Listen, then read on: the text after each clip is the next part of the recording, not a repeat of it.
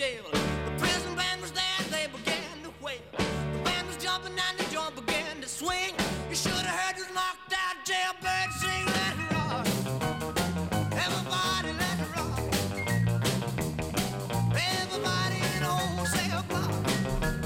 Y como les anunciaba desde esta mañana, eh, precedido además de, comentarios excelentes, vamos a hablar de la película Modelo 77, la última película de Alberto Rodríguez. Modelo 77, la película que ha inaugurado la edición número 70 del Festival de Cine de San Sebastián, que llega mañana a los cines de toda España. Es un drama carcelario que se desarrolla en la Modelo de Barcelona, el centro penitenciario de hombres que permaneció abierto desde el año 1904 hasta hace muy poco tiempo, hasta el año 2017.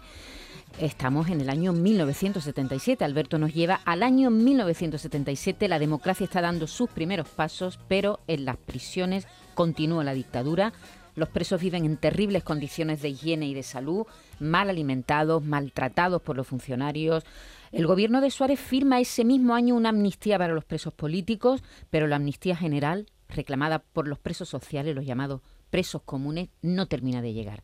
Este es el escenario donde se desarrolla este drama protagonizado por Javier Gutiérrez y Miguel Herrán. Una historia que habla también de lucha, de amistad, de solidaridad, que está inspirada en hechos reales.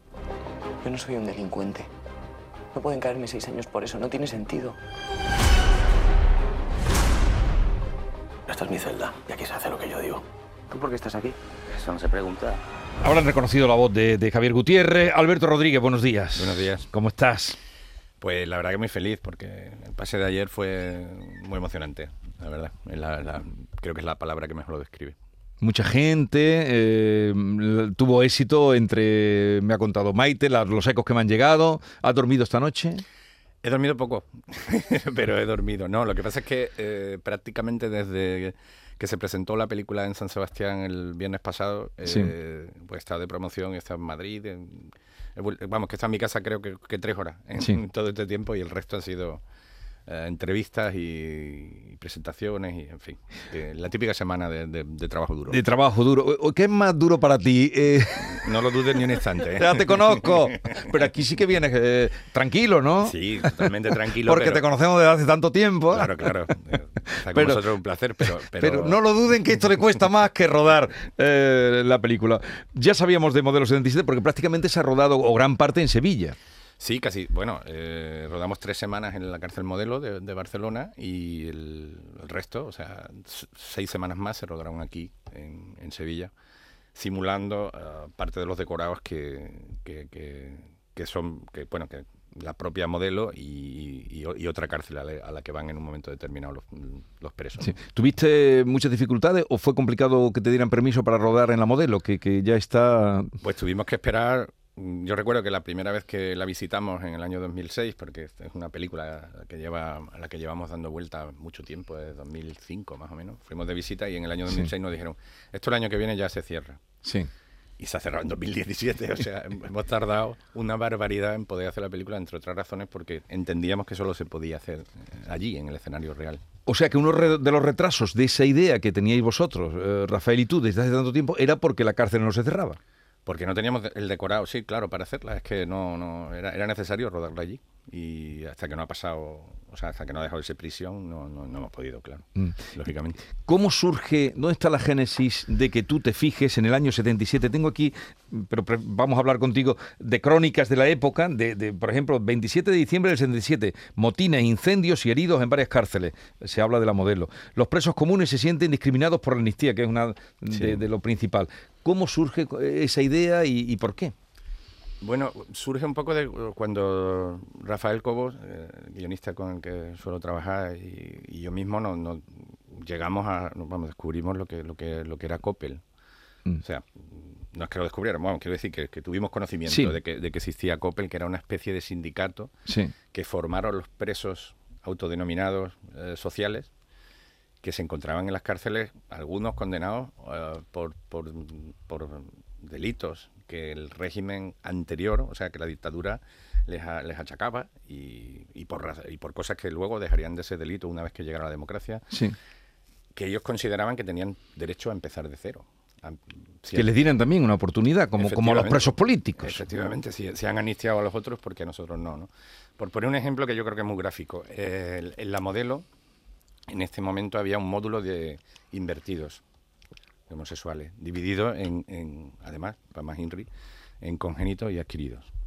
Esto yo creo que explica muy Eh, bien Perfectamente. el problema que había en el momento, ¿no? Entonces, mm, bueno, pues aquí empiezan sus reivindicaciones y, creo que a nosotros lo que nos llamó poderosamente la atención es que la cárcel, que es un sitio que te borra, que te deja sin identidad, allí dentro y en una época tan dura, los presos tuvieran el coraje, el, el valor de, de unirse para, para mm, pedir sus- unos derechos que consideraban lícitos. Y Fermé- esa asociación, una especie de sindicato, COPEL, que era una especie sí, de sindicato, asociación de, de presos. Bueno, que pusieron en armas a, a la- a todas las cárceles en España, porque tú has leído un par de artículos publicados en esos años en el país, eh, que tuvo mucha importancia, ¿no? Según se cuenta, la, los la prensa. La hubo- prensa tuvo, bueno, es que, es que Fue muy importante. En la película se cuenta muy bien cómo en un momento determinado entra la prensa. Los presos dicen que entre la prensa, ¿no? Eso es un hecho real, vamos. Ujú. Hubo un momento determinado que en la cárcel modelo, en, en Barcelona, ah, 200 personas se cortan las venas a la vez.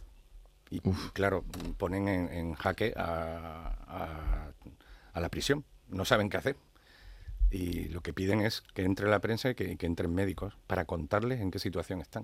O sea, era, un, era un sistema tan, tan hermético Sí. y tan, tan exento de, de- de los derechos humanos más simples que tuvieron que hacer esa barbaridad para poder, eh, para que la gente en la calle supiera cómo estaban. Es que Corriendo un riesgo, porque claro, pondrían el sistema sanitario o de atención, mm, algunos se podía haber quedado en el camino de los que se cortaron las venas. sí, bueno, lo que nos contaban directamente es que la- la- las escaleras mm, chorreaba la, la- la sangre de, de los presos.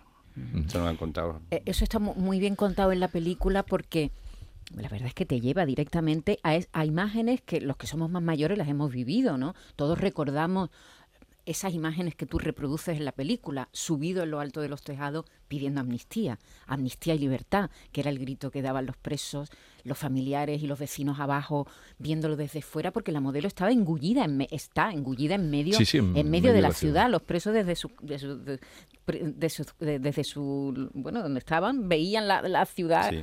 completamente. Es una historia además que tiene dos claros protagonistas, pero también es muy coral. Ha sido muy complicado ese rodaje de esas galerías, la- la- los motines. ¿Cómo ha sido rodar eso? Un poco complicado si ha sido porque, porque la- la- las dimensiones de las modelos son bestiales. O sea, la, la galería donde, donde rodamos, que es la tercera, tiene 68 metros de largo por tres pisos de altura. O sea, la dimensión es eh, pues un- casi un- Hmm. la mitad de un campo de fútbol, un poco más. Sí. Eh, todos los días, yo no sé cuántos kilómetros me hacía eh, simplemente yendo y viniendo a- al set.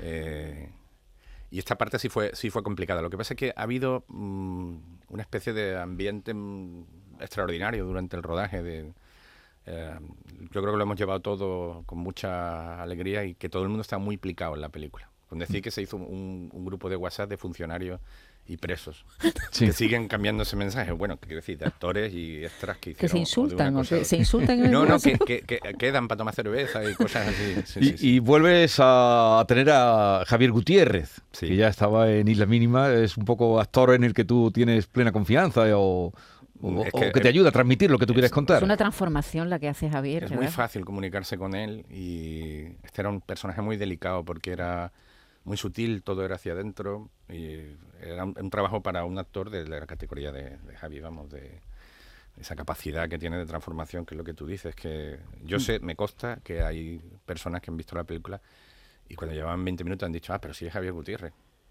Ajá. porque no se habían dado cuenta de que, de, de que era él, ¿no? Eh, Y sobre todo ayer que lo vimos en la presentación, ¿sabes? Pasaron por las salas y de pronto Javier delgado y tal. Y lo ves en la pantalla, Dios mío, ¿qué ha pasado aquí, no? Que a Javier lo hiciste engordar y a Miguel eh, adelgazar, ¿no? Sí, con Miguel tuvimos un problemilla, por llamarlo de alguna manera. Venía muy fuerte, ¿no? Sí, es que eso fue lo que me ocurrió. Yo, yo no, no, no había visto, no tengo Instagram y no había visto la foto esa. eh, Miguel es vigorésico, está siempre haciendo deporte. Y, Sí, sí, sí. Y claro, Entonces llegó al rodaje y le dije, mira, no, es que a los ensayos, le dije, es que no había nadie en los 70 con tu cuerpo. O sea, Schwarzenegger y, y, y- y gente así, es que no, es que no...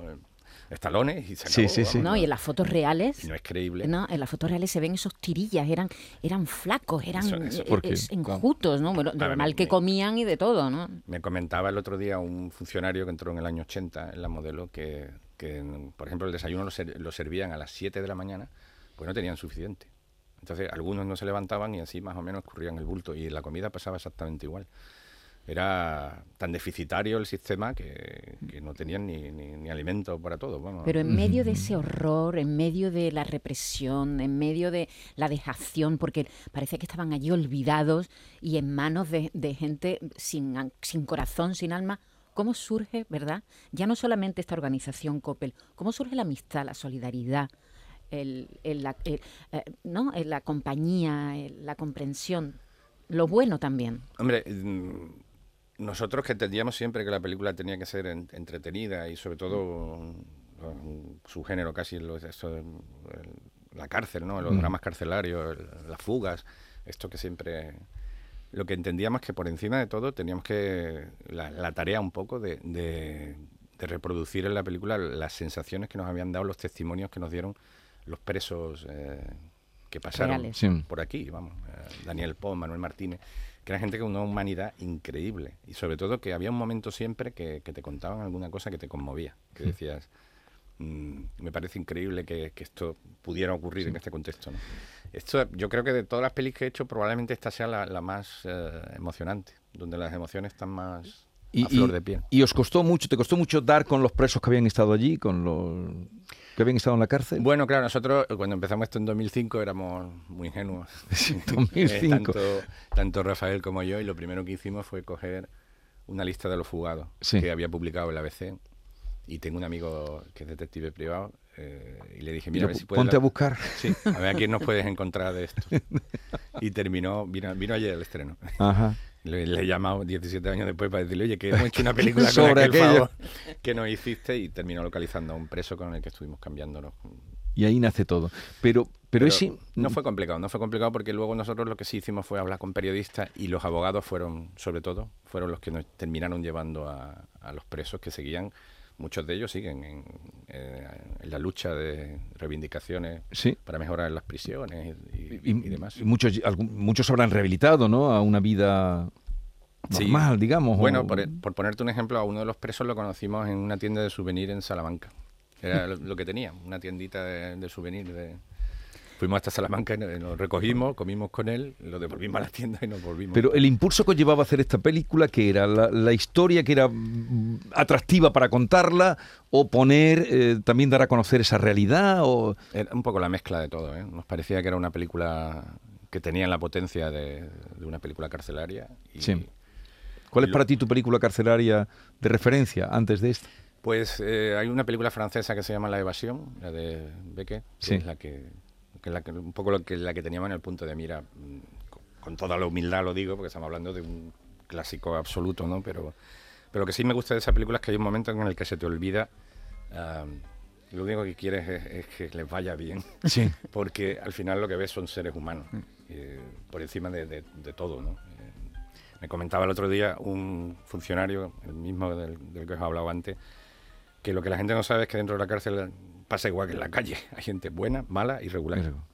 Y eso pasa dentro y fuera. Es un reflejo de la sociedad, no es otra cosa la cárcel. Completamente. Y también una, bueno, un reflejo de, de una época de, de nuestro país, que fue la transición, eh, que es verdad que ahora se está poniendo también en cuestión, pero que tardó mucho, mucho llegar en, en- en lugares como estos, ¿no? Como, Mm.